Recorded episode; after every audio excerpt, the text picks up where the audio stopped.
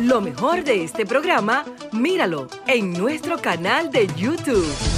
Búscanos en YouTube como Sol FM, Sol 106.5, una estación RCC Miria.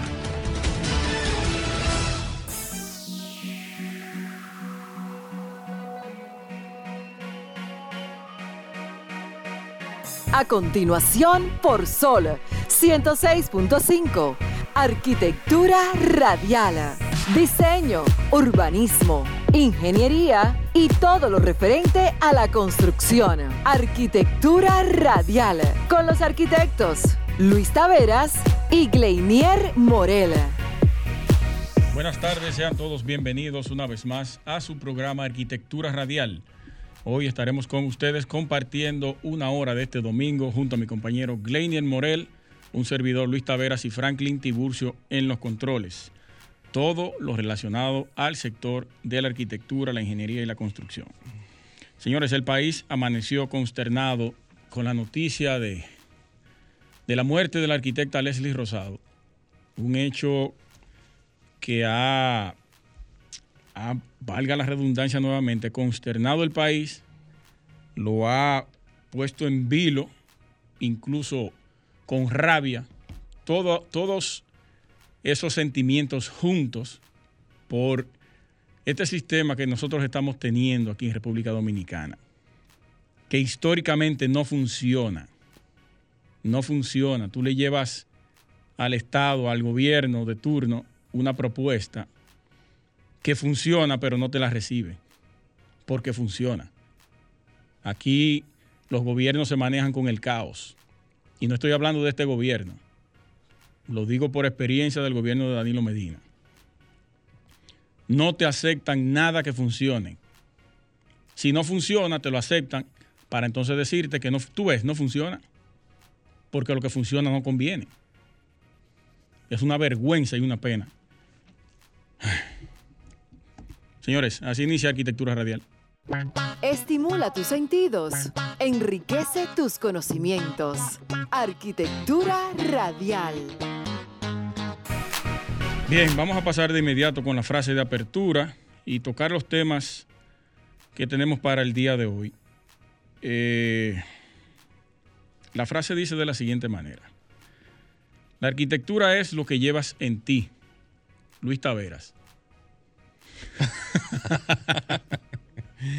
Líder, pero yo pensé que usted iba a hablar de alguna personalidad internacional y mencionar como siempre. Somos internacionales nosotros.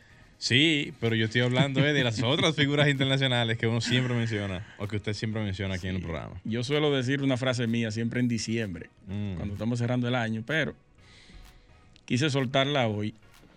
Ya usted la pasó por eh, ¿cómo se llama? El asunto de plagio de, No, todavía. De frases. Debería, tengo varias, sí. Chequese eso, ¿eh? Debería, debería.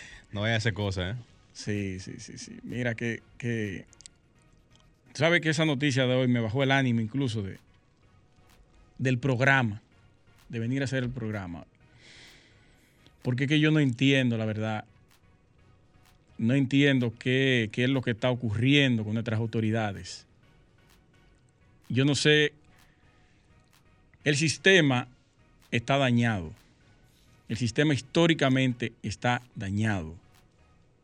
No importa lo que se haga aquí. Uno trata de hacer aportes que puedan mejorar o que puedan aportar a, nuestra, nuestro país.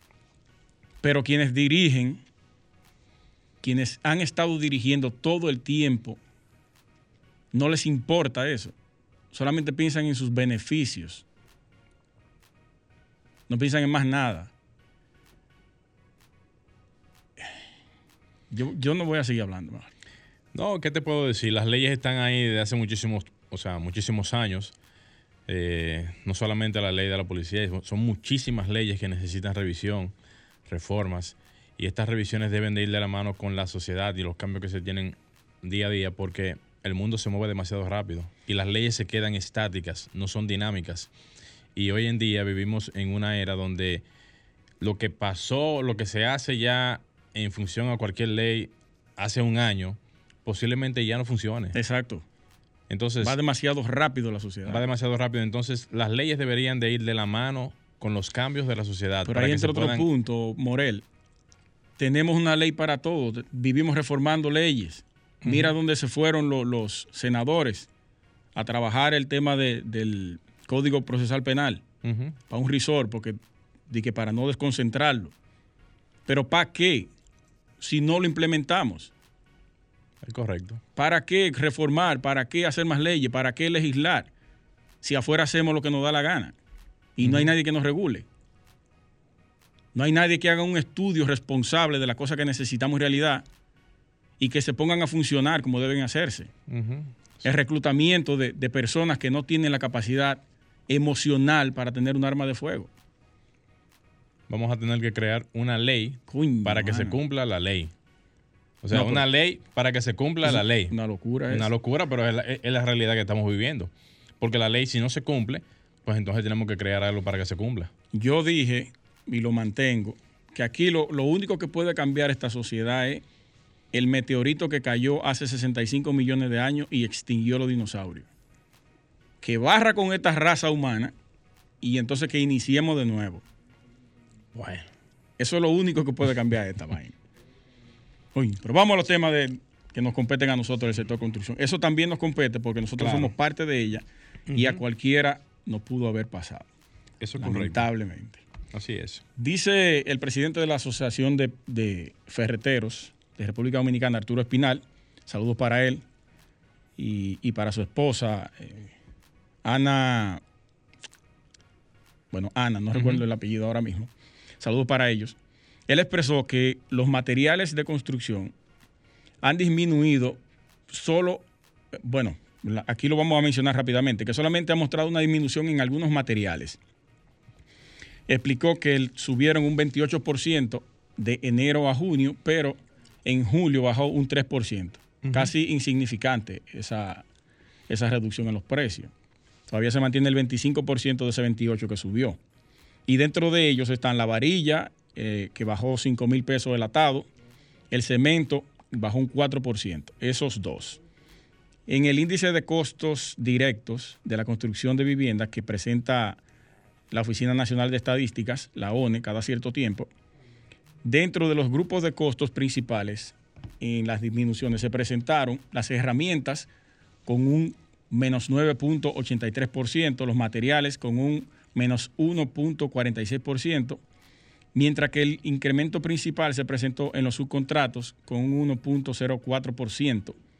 Y dentro de los subgrupos de costos, las bajas se exhibieron en la madera con un menos 11.63%, las tuberías y piezas PVC, que esas sí se incrementaron al 100%, casi un 200% tuvo una, una alza de esos materiales. Aquí se redujo un menos 9.89%. Y eso, aunque quizás no lo notemos inmediatamente, pero es significativa la baja que ha tenido. Y es importante para el sector que esto vaya regularizándose y controlándose en ese sentido. Porque de lo contrario, el, sector se va a ver muy afectado, muy afectado. Eh, bueno, Morel. Adelante. A propósito de, esa, de eso de los precios de los materiales. Usted recuerda que yo hablé de la, empresa Evergrande, la empresa china, que estaba a punto de quebrar porque le, le había deudado a sus acreedores, a las personas que habían invertido, unos 300 mil millones de dólares, creo que era la suma. 300 mil o 300. Era algo exorbitante. Sí, era como 300 mil. Pero ahora el gobierno chino ha asumido parte de esa responsabilidad porque si esa empresa se va al quiebre afectaría tanto a los inversionistas, a sus acreedores, como a la economía del país y parte de América Latina, que en un artículo lo leí el otro día, que habían tres países principalmente que iban a ser afectados, que eran Brasil, Colombia y Chile, que eran los que más hacían negocios con China en, venta de, materiales, específicamente el acero y el hierro. Entonces, ahora el, el gobierno chino inició un rescate paulatino y, con un porcentaje no de su totalidad, porque ellos dicen que la empresa tiene que asumir la responsabilidad de, de alguna manera, vender activos o vender parte de la empresa para conseguir dinero y poder también responderles a sus acreedores. Eso yo lo veo muy bien, el gobierno no puede echarse encima un problema que tenga ninguna empresa privada, aunque ésta le brinde unos beneficios significativos al país. Pero la, la, empresa también tiene que hacerse responsable de eso, que venda activos de los que tiene y, y que puedan resolver ese tema, que yo creo que ya va a salir a flote. El gobierno ha comenzado a asumirlo y ya las cosas están más calmadas. Eso se parece al caso Van Inter. Sí, sí. Se parece mucho al caso Van Inter. el caso Van Inter es una cosa... Claro, exorbitante, pero tiene el parecido porque a pesar de todo, Van Inter fue en su momento uno de los bancos más grandes aquí en el país. Sí. Y ese hoyo que dejó Van Inter fue muestra justamente de eso. Todavía la estamos pagando, dice. Y es más o menos algo parecido. Vámonos al cambio, Franklin, y regresamos. No se me señores. Estás escuchando Arquitectura Radial. Ya volvemos. Bien, señores, continuamos en Arquitectura Radial. Eh, señores, a todos los que están ahora mismo en sintonía, por aquí por, por Sol 106.5, también recordarles que pueden vernos en vivo, tanto por la plataforma que pueden conseguir de, Sol, que la pueden conseguir tanto en Google Play como en el App Store, como también entrando a nuestras redes sociales, tanto en Instagram eh, como eh, Facebook, y pueden vernos en vivo en este preciso momento. Aprovechando la introducción de, de mi comentario para agradecer al arquitecto Alexi López, director de la Escuela de Arquitectura de la Universidad Autónoma de Santo Domingo, quien nos dio la oportunidad justamente ayer de poder hacer una exposición virtual a los jóvenes arquitectos de esta gran universidad, quienes pudieron recibir eh, ciertas informaciones con, con relación a lo que es la parte que hoy en día nos arropa, que tiene que ver con el emprendimiento. Y la relación directa que tenemos tanto con los clientes, con nuestra carrera, y eso a su vez el reflejo final, que es, o el resultado final, que es justamente la de poder desarrollarse en la carrera de arquitectura. Una carrera tan competente, tan dinámica, tan de, de múltiples posibilidades de desarrollo, en donde cualquier arquitecto se puede dedicar desde la parte del diseño, se puede dedicar desde la parte de lo que es la parte de la construcción, de dirección de proyectos. Y son, son, son tantas las vertientes que se pueden tener hoy en día, producto a las tantas, eh, tantas cosas que se pueden hacer, que eso lo permite hoy en día tanto la tecnología, que es parte del desenvolvimiento que tienen los arquitectos hoy en día, como también la multiplicidad de situaciones a las cuales se pueden eh, desarrollar. Miren, ya pasando por otro orden eh, y aprovechando también que en estos tiempos han pasado en algunos momentos temblores de tierras que han marcado de cierta manera lo que es el comportamiento de las estructuras y también a su vez lo que digamos que podría pasar en lo adelante si no se tienen previsiones a tiempo. No hace una semana o semana y algo, creo que fue la semana pasada o principio de semana, eh, tuvimos un temblor de tierra de magnitud de 4.5 grados que se sintió justamente en el mismo centro de la República Dominicana. Esto quizás uno lo pudiera ver como algo normal, no es algo extraño, no es algo que uno pudiese pensar en que no pueda pasar. Y lo, y lo mejor que puede pasar es que esas liberaciones de energía se estén dando con frecuencia. Pero no sé si es que no nos hemos puesto a pensar si viene un sismo que venga con algún tipo de condición de magnitud por encima o que sea más devastador que, que el que pasó en Haití, no hace cuántos años, como 10 años, donde, donde la magnitud del terremoto fue de alrededor de casi 7 grados en la escala de Richter. Y eso pudiese, pudiese darnos a nosotros la idea de que si pasó en Haití, no hace más de, una década, ¿qué pasaría realmente aquí en el país si algo como eso sucediera? tenemos que vernos realmente en el mismo zapato, porque no es que vivimos en otra área, no es que vivimos en otro entorno, vivimos justamente en una misma isla. Y eso, a pesar de que no afectó tanto aquí en República Dominicana aquel sismo, pero si pasa un sismo de una naturaleza parecida, tendríamos que pensar realmente qué pasaría aquí en el país con todas las construcciones, en donde la gran mayoría de edificaciones que tenemos aquí ya están comprendiendo la más, eh, o sea, la, media de construcciones ya están por encima de un segundo nivel. La gran mayoría de construcciones, si uno toma como referencia las edificaciones, eh, digamos, en, los edificios de, más de 5, 6, 7 pisos, que hay muchas edificaciones que se construyen hoy en día de, tipo de apartamentos, y también pensar también en la parte eh, de la informalidad que justamente genera ese tipo de edificaciones o crecimientos verticales en donde no se tiene ningún tipo de rigurosidad a la hora de crecer verticalmente hablando.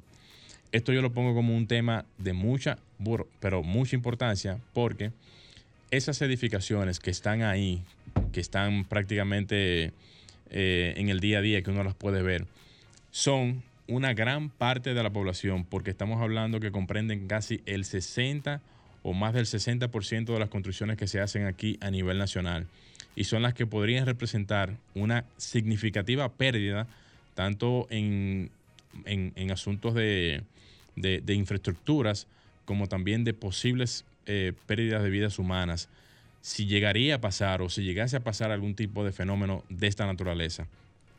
Yo pongo este, este tema como comentario porque si bien es cierto, las construcciones están ahí, pero también si bien es cierto, pudiésemos evitar en un futuro no muy lejano que esas construcciones pudiesen tener algún tipo de condición de desplome, de, caída, de que se colapse algún tipo de edificación, si se pueden revisar antes de, haciendo algún tipo de levantamiento de todas las edificaciones que no están o que no han pasado por los, las instancias correspondientes y poder así darle algún tipo de filtro estructural para que si no cumplen con algún tipo de condición, se pueda hacer la canalización correspondiente para que esas personas que ya están viviendo en esas viviendas puedan tener la seguridad pertinente.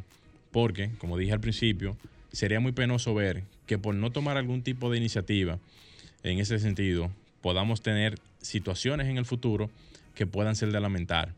Así también como han pasado situaciones atmosféricas en donde creo que fue, eh, no recuerdo si fue en la zona sur del país, que hubo una eh, alta cantidad de aguas que cayeron hace algunos años y eso arrasó. en el sur. En el sur, ¿verdad que sí?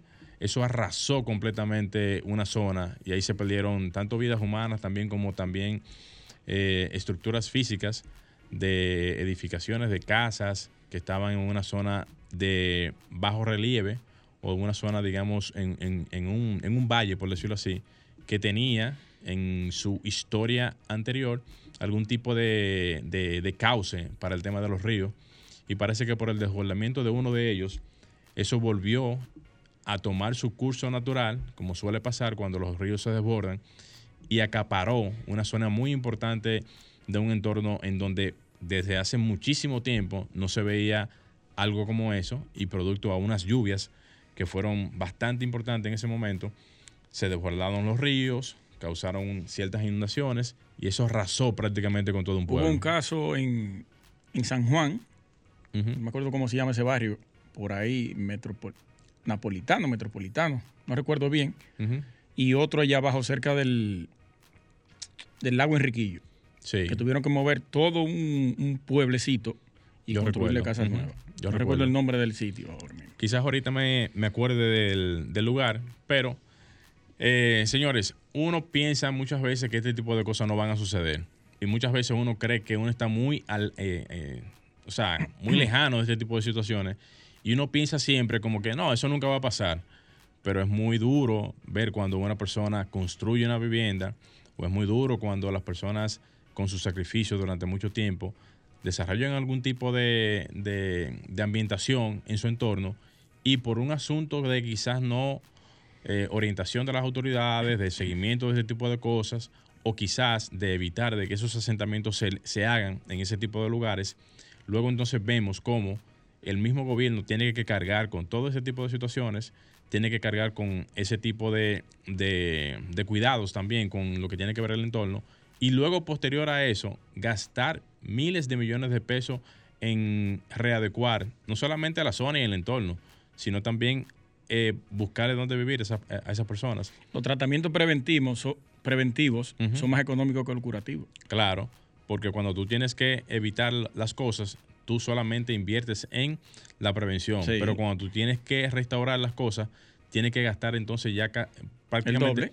el doble, porque tienes que hacer las cosas y tienes que reestructurarlo de nuevo. Mire, déjeme agregarle algo ahí. Adelante. Me dice, o me dijo ya hace un tiempecito, el arquitecto Sucre Ferrés, Sucre Ferreras, amigo nuestro, saludo para él, líder, que aquí hay que hacer un plan general de levantamientos de los lugares vulnerables. Hacer propuestas o por lo menos identificarlos. Claro. Y él propuso de inicio que hay muchísimas oficinas de arquitectura que no tienen trabajo y no hay que pagarle millonadas. Son levantamientos. Tú haces una subcontratación de toda esa empresa y la, las, las riega, las distribuye en el país de acuerdo cada quien a su provincia, su municipio, que haga un levantamiento de las zonas más vulnerables. ¿Qué viviendas son? ¿Dónde están? Y hacer ese conteo. Entonces se le pasa esa información a la ONE, suponiendo que ahora se va a hacer un censo en 2022, que deberían aprovechar ahí, incluir la parte técnica de arquitectura o de ingeniería para hacer levantamiento de ese tipo.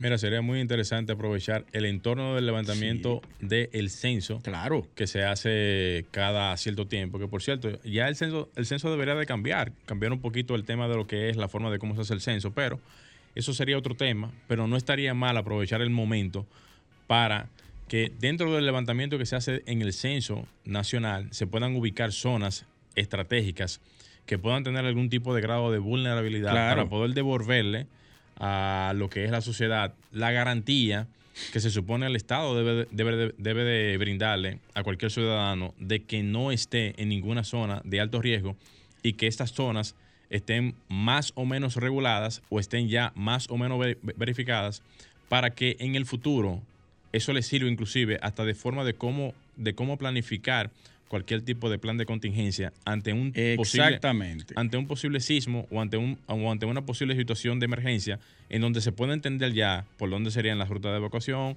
por dónde serían los accesos, cuáles serían las planificaciones que se podrían tener en un futuro y que pueda eso servir de alguna manera de planificación. Porque, Mira, ah, perdón. Sí, sí, porque sin planificación no vamos para ningún lado. Eso, esa conversación surgió por porque se salió una noticia hace un tiempecito que decía, recuperan cuerpo de hombre de, una vivienda que se derrumbó. Entonces, eso es una de las causas por las cuales es importante hacer un levantamiento de ese tipo. Claro que sí. Y dice, nos dice Daniel 9262, saludo para ti, líder, que fue en lo que hablamos ahorita de San Juan, el barrio Mesopotamia. Gracias por la información. Justamente eso era lo que nos faltaba, saber el barrio. Y fue justamente el barrio. napolitano. Napolitano. ¿De dónde tú sacaste ese nombre de que napolitano? Pero nada, realmente, como quiera, a Daniel, gracias por la información. Eso, eso nos ayuda mucho porque uno muchas veces tiene muchas informaciones en la cabeza y no siempre uno puede recordarlo todo. Señores, vamos a parar el, justamente el comentario hasta aquí. Vamos a hacer un pequeño cambio y cuando volvamos retornamos con arquitectura radial. Estás escuchando Arquitectura Radial. Bien, señores, continuamos en Arquitectura Radial. Y aprovechando también la ocasión para decir que, y gracias a ti y a Freisy por, por, el comentario, y es válido, de que en el proyecto que tenga que ver con el levantamiento del censo, del posible censo que se haga, también incluyan a esa cantidad de jóvenes estudiantes de la parte de arquitectura para que esos levantamientos se puedan canalizar vía esa gran cantidad de jóvenes que pudieran darle un buen respiro a lo que es la parte del levantamiento, porque lo que más se necesita en eso es capital humano. Así es. El otro día me comentaba alguien, lo estaba buscando el, mensaje, no lo encuentro, que por qué el CODIA exige un año de pasantía cuando las empresas privadas solamente te dan tres meses como pasante. Algunas, ¿verdad? Ajá. Eh, yo comentaba eso con algunos colegas, bueno, con la presidenta de la SAR, la Sociedad de Arquitectos, Adi Osuna, y la arquitecta Luciris Mateo, y ellas me aclararon que tú puedes hacer en varias empresas y completar el año de pasantía. Mm, o sea, que tú tú no necesitas tener una... O sea, una misma empresa. Una misma empresa, sino que pueden ser varias. Pueden ser varias y ahí tú, tú vas recopilando esa información y la muestra al final, cuando tenga el año. Muy bien. El año se cumple, se completa o se hace completo en, solamente en instituciones públicas, que es más fácil. Ahí te dan la flexibilidad de hacerlo completo que en la privada. Miren, hay una queja que el compañero, eh, a ver, Loendi Morillo me externó el otro día, y es con respecto a los colegios privados, su ubicación, su construcción y localización. Eh, muchas veces estos colegios se, se generan, se diseñan, se construyen, o no se construyen la mayoría, se improvisan en viviendas ya establecidas en un lugar, en un barrio, un residencial, que la mayoría de, veces están ahí ubicadas. A mí me tocó en algún momento remodelar un, colegio que precisamente estaba improvisado en una vivienda. Yo fui como profesional de la arquitectura. Eh, ya estaba aprobado ese colegio ahí, ya estaba en funcionamiento hace mucho tiempo, y yo no podía hacer otra cosa que hacer mi trabajo. Yo no podía ir allí a imponerle al dueño de que no, que él no puede tener ese colegio ahí. Para eso están las autoridades. Yo simplemente hago mi trabajo como arquitecto. Pero sí, él tiene razón, porque tanto el Ministerio de Educación como las alcaldías correspondientes a, diferentes demarcaciones tienen la responsabilidad de regular este tipo de establecimientos de, de docencia, tanto por la seguridad de los niños como por el flujo vehicular, también la llegada de los padres, eh, la recogida y dejada de los niños, que muchas de estas no están debidamente organizadas eh, para hacer lo que es un colegio. Eso debe tener una marquesina de, recogida y, y para dejar los niños que sea dentro del local, dentro del solar, no afuera en la calle, obstaculizando el tránsito. Eso lo podemos ver incluso en los grandes colegios de aquí de, del Distrito Nacional. En muchas de las calles principales hay colegios que la recepción de los niños es en la calle. Entonces, a las 7 y 30 de la mañana se entaponan esas vías, esas arterias, y crean un caos. Por eso tenemos el, el tema del congestionamiento, de que cuando se aperturan las clases, ya comenzó el caos. Eso hay que tomarlo en cuenta, se ha hecho denuncias múltiples en múltiples ocasiones, pero al parecer eh, eso va más allá de lo que podemos ver, porque ya cuando tú tienes un establecimiento de esta magnitud colocado en un lugar, moverlo o hacerle exigencia de que lo, que lo, bueno, derrumbar y construir de nuevo y diseñar es muy difícil pero algo hay que buscarle, buscarle la vuelta a ese, a ese tema. Por otro lado, eh, déjeme ver, el arquitecto, el arquitecto, el aspirante arquitecto, rapero y empresario, Kanye West, acaba de comprar una vivienda del arquitecto japonés Tadao Ando en, en Malibú, esto es en Los Ángeles una vivienda de estilo moderno, totalmente con hormigón visto, una belleza de, inmueble. Él, cuando viajó a Japón, visitó una isla que diseñó Tadao Ando y quedó impresionado con la arquitectura que hace el arquitecto. Y siguió dándole o, le dio seguimiento al arquitecto, entonces se topó con esta vivienda que se estaba vendiendo en Malibu por unos, déjame ver, creo que eran 18 millones de dólares, más o menos. Él la compró porque dice que el, arquitecto tiene elementos constructivos que se caracterizan con lo que él es y con lo que él ha venido eh, promoviendo, exacto. Y él, que todos sabemos, o lo hemos dicho aquí, tiene una empresa que se llama GC Homes, que es una empresa de, arquitectura, donde comenzó a implementar unos tipos de vivienda en empresas intentó hacerla en el patio de su casa y recibió quejas de los vecinos. Entonces los vecinos se quejaron ante la, alcaldía y esta procedió al derrumbe de las viviendas.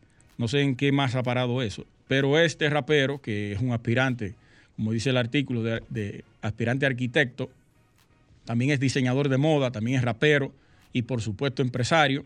Fue candidato a la presidencia de los Estados Unidos en la pasada contienda electoral y obtuvo un porcentaje bastante significativo eh, en esas aspiraciones. Eh, el, hombre es bastante versátil. Quise traer la noticia porque, como Tadao Ando, todos sabemos que es un maestro de la arquitectura, es uno de los japoneses más geniales que tiene el siglo XX y siglo XXI en esta profesión y que este rapero le dé promoción a sus trabajos, lo lleva o lo, o lo proyecta en un ambiente donde el arquitecto quizás no tenga tanta relevancia o tanta visibilidad para presentar sus trabajos. Eh, Franklin, vamos a hacer un cambio y regresamos. Señores, no se muevan.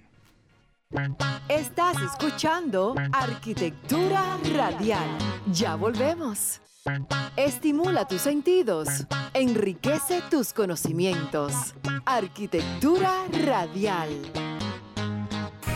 Continuamos en Arquitectura Radial. Señores, recuerden que pueden hacer sus llamadas a cabina al 809-540-1065. 809-540-1065 es el teléfono de cabina. También agréguenos a su WhatsApp al 829-630-8811. Morel, vamos arriba. ¿Tiene un tema ahí para debatir usted? Sí, claro que sí. Pero antes mencionar que en esta semana parte de los que están conformando los grupos de los arquitectos, ingenieros que tienen los temas con las deudas del MINER, estuvieron justamente haciéndole una visita al actual ministro del de MINER, el doctor Roberto Furcal conjuntamente con una pequeña comisión en donde estuvieron el ingeniero Pedro Rufino, nuestro, nuestro querido amigo que haya venido ya como en dos ocasiones aquí. Una batalla. Una batalla verdaderamente intensa. Y que aprovecho para felicitarlos a ellos, primero porque han sido constantes en su, en su lucha, eh, de una manera muy organizada, han hecho todos sus reclamos, nunca ha habido ningún tipo de incidente en lo que yo he visto hasta el momento. Eh, siempre ha sido algo totalmente pacífico, exigiendo simple y llanamente por sus derechos. Han sido pacientes. Pacíficos y pacientes. Y han sido constantes en su lucha y que a pesar de que han tenido ya varias situaciones eh, en donde aparentemente se le van a dar soluciones a sus problemas, eh, estas mismas tampoco se han podido completar a raíz de que todo burocráticamente hablando tiene un procedimiento y que, y que entendemos que en su eventual momento, esto va a tener un fin o una, vamos a decir, un, final ya, un final feliz, por decirlo de alguna manera, que se oiga bien. Más coloquial. Más coloquial, pero verdaderamente estamos esperando por eso, porque es como yo le decía a un grupo de, colegas, eso le puede pasar a cualquiera, no solamente a ellos, sino a usted, a mí o cualquier tipo de profesional que esté ejerciendo plenamente su derecho al momento de exigir porque se le pague su trabajo, en donde muchos de ellos tienen hasta deudas con muchas empresas, eh, ferreterías, eh, suplidores y todo, y todo lo demás. Y quien es una de las presiones más grandes. Claro, entonces no es tanto de que porque tú no puedas aguantar que te paguen. Es porque te pagan durante un lapso de tiempo demasiado largo. Y tú tienes una deuda atrás que te está presionando. A quien tú le, a quien tú le pides un crédito, te puede dar 60 días, 90 días, 120 días, pero no te, no te da tres años para que te paguen. Entonces ahí hay una situación que verdaderamente no se entiende, eh, o aparentemente no se entiende, porque continuamente se vive hablando de eso, pero la realidad es una sola, y cada quien en su zapato vive una realidad diferente. Eso es así, eso es así. Ellos, y son unos millones feos, ¿eh? Sí. Si lo sumamos entre todos. Son unos cientos de millones. Eso, eso pasa a miles. O sea, deben, deben de ser más de mil y pico de millones de pesos. ¿Cuántos son ellos? Según la última información, eran como ochenta y pico de contratistas. Madre mía.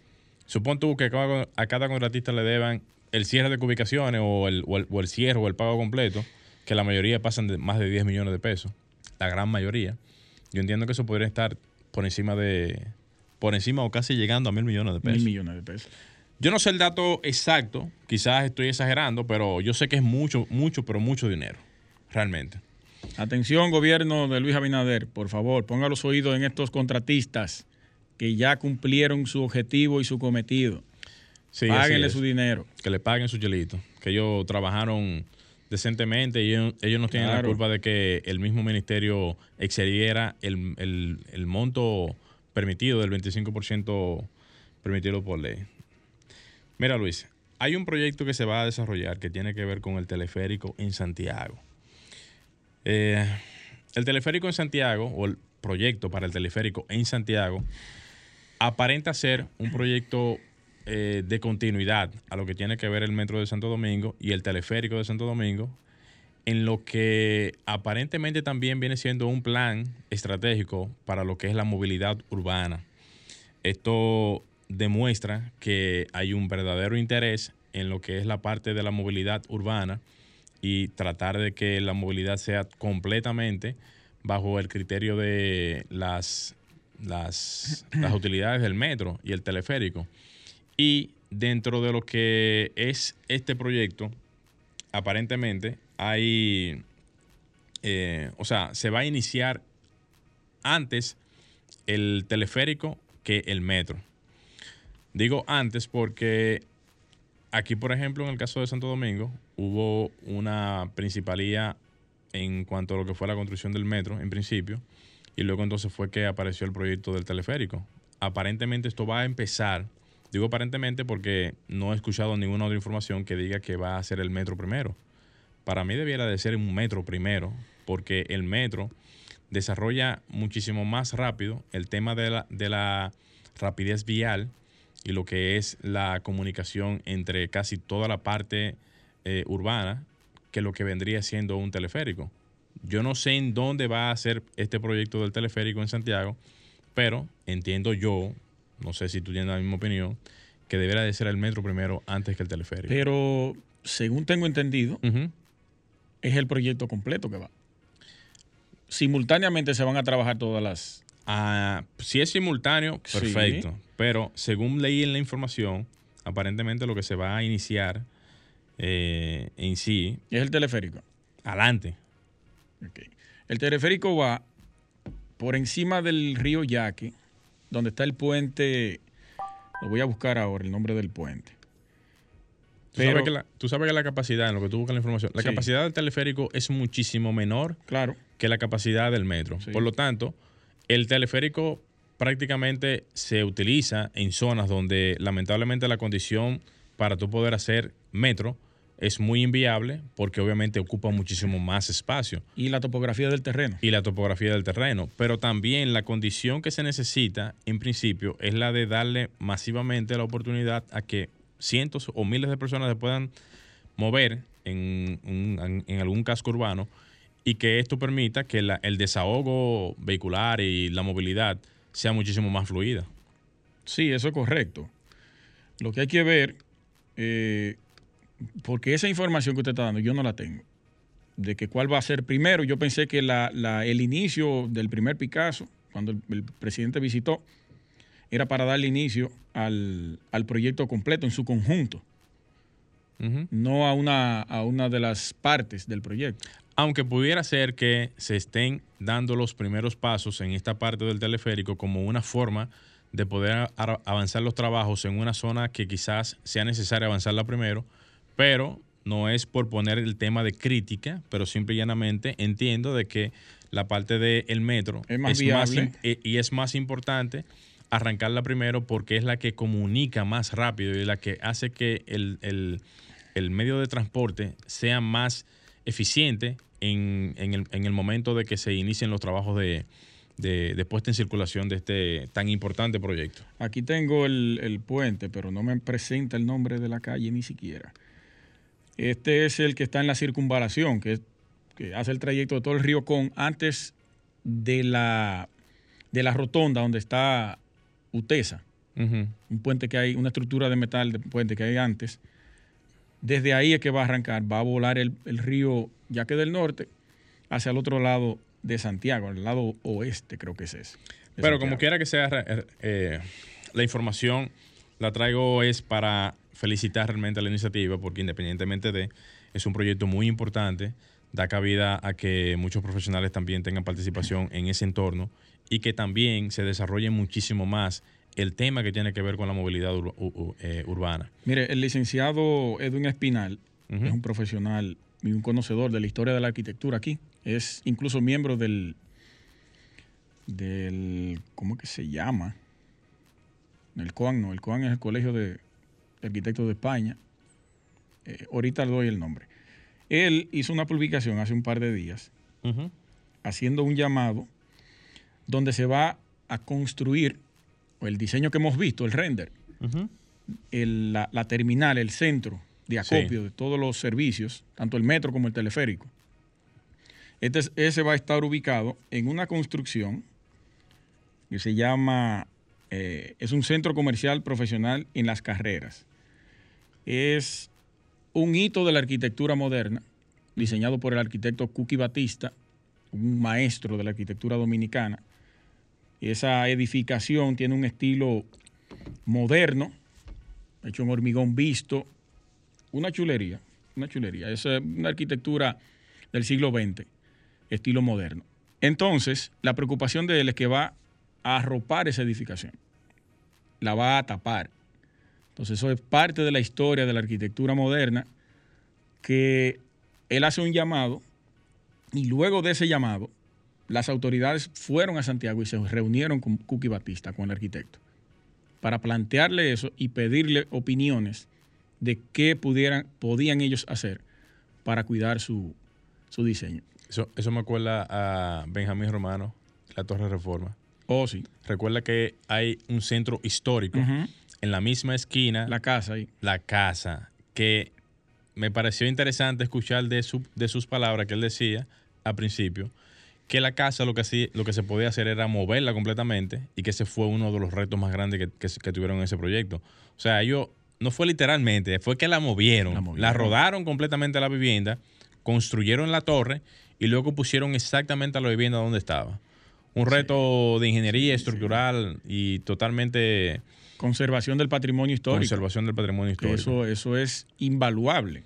Y en ese sentido, ahora que tú lo mencionas, eso sería también parte del objetivo final que debe de ser siempre salvaguardar ese tipo de edificaciones que tienen algún tipo de componente histórico, y que por ende están ahí porque cumplieron en su momento alguna función y que ya posterior ya deben de conservarse. Al igual que usted, yo saludo totalmente esa iniciativa, de ese proyecto, porque esa es la manera de poder eficientizar todos los servicios en términos de transporte de las ciudades. y que funciona. Para, poder darle bienestar a las personas, inicia dándole un transporte cómodo, seguro y eficiente. Y eso lo da el transporte integral. Así es. Teleférico, metro y autobuses. Y autobuses. Ellos van a tener cuatro modalidades. Teleférico, metro, autobuses y la ciclovía. Ah, sí. Lo único que la parte de la ciclovía no comprende ya la, parte de la movilidad por parte del gobierno, solamente es como un anexo. ¿Y qué te van a dar la, infraestructura? La infraestructura para que tú la puedas utilizar. O sea, como servicio público solamente la parte del metro, la parte del teleférico y los, autobuses, los autobuses, que la que la, tendencia ahora viene siendo, vienen con, los, autobuses eléctricos ahora. Sí, sí, es lo correcto. Es lo correcto. Colombia tiene la flotilla más grande de, Latinoamérica. Para allá que vamos realmente. Le sigue Chile con la flotilla más grande. Eso es así. Apoyamos ese proyecto totalmente. Así es. Luis, eh, complementando ya la información, eh, decirles a todos los que están en sintonía aquí en este momento que recientemente se aprobó allá en el CODIA y quiero pasarlo por aquí ya para no dejarle de notificarlo. ¿Usted estaba en sesión de asamblea el sábado? Sí, justamente ayer. Justamente ayer. Eso ¿Oh, se aprobó ya la primera, en la primera asamblea, que es el no cobro de lo que es la certificación, cuando se solicita la certificación de, del CODIA para poder presentar algún tipo de, proyecto. De proyecto, ya sea en el Estado, sorteo y ese tipo de cosas. Ya no hay que pagar. Ya no hay que pagar Eso la costaba 100 pesos, era. 100 pesos, algo totalmente muy, muy ínfimo, pero eh, en términos de lo que es solicitar una certificación, se supone que tú no tienes que eh, pagar por una certificación para tú demostrar que tú, que tú estás al día. Con estar al día, ellos tienen que darte la certificación, que ese es más o menos el criterio, para que tú puedas, si tienes que presentar algún tipo de, eh, eh, qué sé yo, documentación para un concurso o, una licitación, lo que sea. Y hay gente que participa masivamente. En decenas de proyectos. Masivamente. Aunque lo único que yo le veo a eso es que no es la gran cosa realmente decir que no, e, evitar el pago de 100 pesos. Porque, señores, estamos hablando de 100 pesos. Al final de cuentas, yo sé que eso en términos de ganancia es una ganancia, es un beneficio para cualquier profesional que ande buscando tener el, interés de participar. Pero no es tanto el asunto de los 100 pesos. Es más un asunto de ver cómo se utilizan esos recursos al final del día. Porque independientemente de también el pago de lo que es el, la mensualidad del CODIA, es algo muy ínfimo todavía hoy en día. Yo creo que eso es la mejor estrategia que pueden hacer. Eso te va a obligar a estar al día siempre. Para tú poder obtener lo que es la certificación. Es correcto. Porque tú puedes no estar al día y obtener la certificación por pagar los 100 pesos nada más. No, no, no necesariamente. No, no, Tú tienes que estar al día. o ah, sea, tú, no puedes ver cuota. Tienes que estar al día. Pero por lo menos te ahorran 100 ahí. Bueno, te quitaron 100 ahí. te ayudaron ahí un ching. Sí, sí. Mire, antes de irnos, Franklin, a propósito de esa noticia que usted acaba de dar, yo quiero dar una de, parte de la Sociedad de Arquitectos. Y es que yo he recibido muchos cuestionamientos de compañeros que nos apoyaron en la campaña y que ahora están reclamando que cuáles son los beneficios que ellos van a recibir o que están recibiendo por ser miembro de la SAR. Esto se generó porque yo les dije que tenían que ponerse al día. Ya se cumplió un año y la membresía de la SAR vence cada año. Anteriormente se acostumbraba a hacer el pago igual que en el CODIA, solamente el día que se iba a votar, que eso no es lo correcto.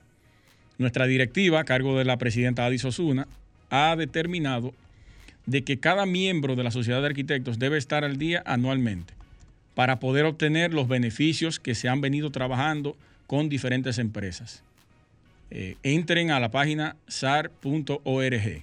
Ahí van a ver las alianzas comerciales que hemos tenido, las alianzas en términos educacionales y todo lo que hemos venido realizando durante este año de gestión. Entonces, es importante de que estén al día para usted poder obtener esos beneficios. También adquiera su carnet porque sin el carnet tampoco puede obtener los beneficios. Le vamos a dar un ejemplo rápidamente y es, eh, valga la, la cuña, Matices, la tienda de pintura, Ahí usted tiene, siendo miembro de la Sociedad de Arquitectos, un 25% de descuento en las pinturas. ¿Cuánto? 25% en pinturas populares. Ya lo saben, eso es uno de los, creo que 10 o 12 acuerdos que tenemos ahí. Esa es la noticia y más adelante seguiremos hablando sobre eso. Antes de cerrar, Franklin, eh, saludar a mi madre Sonia Pérez, que justamente nos dijo ahora que si nosotros somos peloteros, Luis, ahora que andamos con gorro hoy aquí en el programa. Saludos para ti, Ma. Un beso desde aquí, desde Arquitectura Radial. Un abrazo, mi doña. Saludos para usted. Bueno, pues señores, hasta aquí Arquitectura Radial. Ya sería ya hasta el próximo domingo, donde nos estaríamos encontrando aquí en cabina. Luis Taveras, Franklin Tibucho en los controles y un servidor, Gleiner Moren. Hasta la próxima.